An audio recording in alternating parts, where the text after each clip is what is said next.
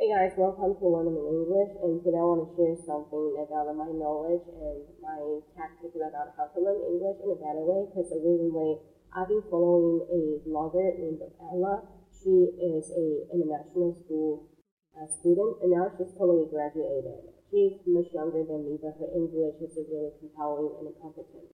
Um, I watched her several kind of videos and following her like strip by strip and line by line, and then I really found myself to follow the speed like speaking pattern I can be quite familiar with.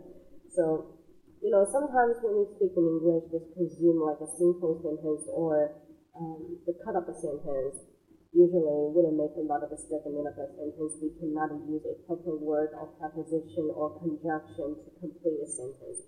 So that's one of the reason I just confused myself and previously, and now I'm just being crystal clear is about you putting off and as uh, at a certain part of our stage of the language, then uh, you're gonna really be quite get used to the way you're speaking. And speaking is a way sound just like a following. It's unstoppable. You cannot um, end it by saying that okay, that's my preposition, that's my presentation, that's uh, the words uh, like a whole bunch of things just in and ran away there.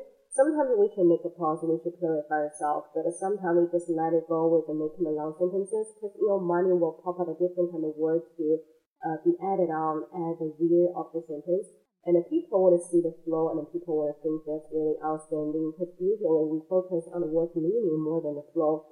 And once you get on the track of the flow, you can never force yourself to be stopped because you literally if you want to continue the sentence or the conversation, you have a lot of things to uh, express. So being expressive is sometimes means uh, we should add on more kind of nuances to English, and no matter what kind of circumstances you are.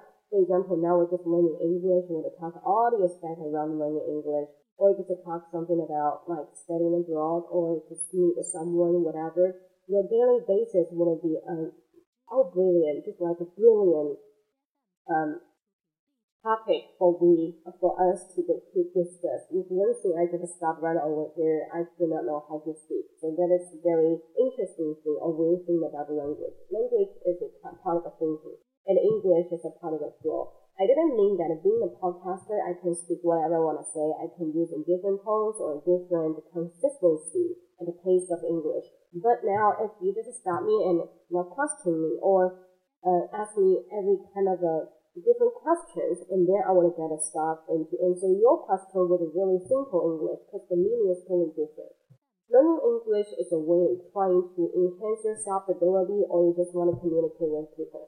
Communication skills won't be so uh, overloaded. What you have to do is like just using only one simple word or some like, short sentences to convey your idea to people. But if you want to narrating or you just want to make a statement, what you wanted to do, have to do is in a positive way, making it endlessly about a saying and put your words more layers by layers, and then your limit or your registration will be expanded. Registration, yeah, registration will be expanded. Okay, so that is all my saying about learning a language, and you thank you for listening to my bullshitting.